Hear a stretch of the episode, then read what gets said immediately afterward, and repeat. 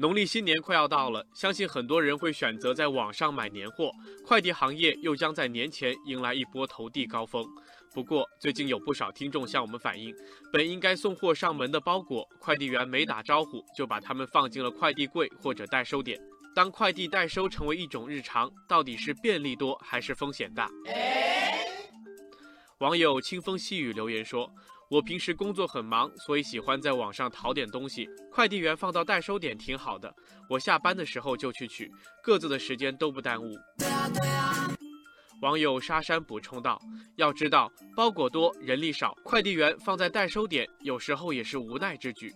网友四叶草说：“之所以这几年智能快递柜、快递代收点大量普及，就是因为快递代收已经成为网购一族的刚需，并且持续增长，所以要看到代收快递的便利之处。”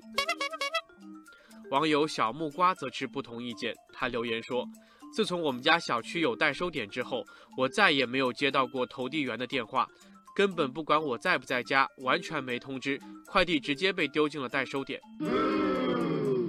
对此，网友青春舞曲发问：快递员送的快了，但是不是也变懒了？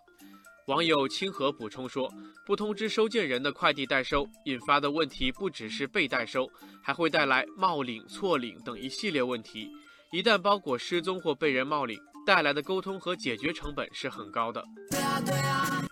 不通知的被动代收，您怎么看？业内人士告诉经济之声记者，没有经过收件人允许的代收行为，看似事小，实则属于违规行为。快递暂行条例规定，快递企业要把快件投递到约定的地址、收件人或代收人，并告知收件人或代收人当面验收。最新数据显示，刚刚过去的2018年，我国快递业务量超过500亿件，业务收入超过6000亿元，新增社会就业20万人以上。快递行业的飞速发展，极大地方便了人们的生活，而快递末端的投递和代收业务已成为物流的一个重要环节，解决快递代收领域存在的一些乱象，这对整个行业健康发展、保障消费者权益都有重要意义。